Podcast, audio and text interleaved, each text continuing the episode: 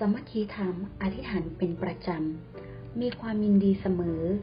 อธิษฐานอย่างสม่ำเสมอ ขอพระคุณพระเจ้าในทุกกรณี ขออ่านพระคัมภีร์ในพระนามพระเยซูคริสต์สดุดีบทที่137ข้อที่3ในวันที่ข้าพระองค์ร้องทูล พระองค์ได้ทรงตอบข้าพระองค์ พระองค์ทรงเพิ่มกำลังจิตใจของข้าพระองค์ อาหารฝ่ายจิตวิญญาณ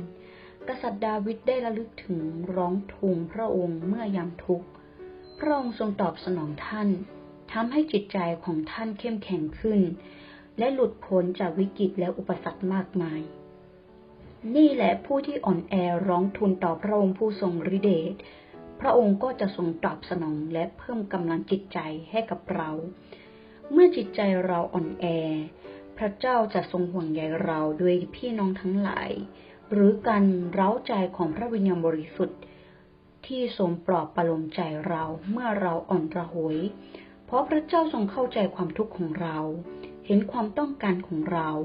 ในวันที่ข้าพระองค์ร้องทูล เป็นพยานพระเจ้าทรงสัตย์ซื่อและเป็นความรัก เป็นความรักที่ไม่มีวันเปลี่ยนแปลงอีกต่างหาก ได้รับพระคุณเพิ่มและได้รับเรี่ยวแรงใหม่ทุกวัน ด้วยพระเยซูคริสต์นั่นเอง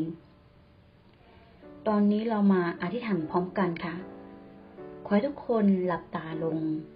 แล้วกุมมือก้มศีรษะ แล้วอธิษฐานพร้อมตามดิฉันว่า ขออธิษฐานในพระนามพระเยซูคริสต์พระบิดาที่รักเจ้าข้าขอพระคุณพระเจ้า พระองค์มักจะให้เราเมื่อเวลาเศร้าส้อยยามเหงา ยินดีแบ่งเบาความกังวลของเราในวันที่ข้าพระองค์ร้องทูลต่อพระองค์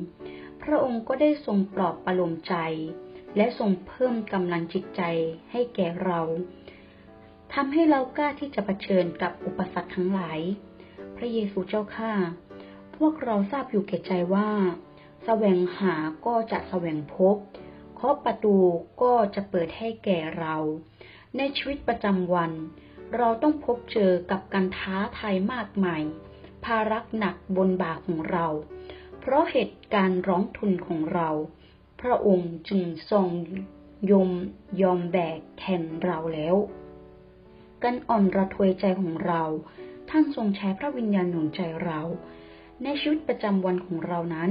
เฝ้าหวังพระคุณของพระเจ้ามากยิ่งขึ้น ขอให้เราโดยผ่านพระวจนะของพระองค์ พระคำที่มีพลังทรงนำภายในใจของเรา ให้เราใช้ชีวิตด้วยความหวังนั่นเอง ข้าพระองค์ทั้งหลาย อธิษฐานทูลขอต่อพระองค์เช่นนี้ ทูลขอพระองค์ทรงสดับฟัง ขอถวายสง่าราศีแด่พระนามพระเยซูคริสต์ฮาเลลูยา อาเมน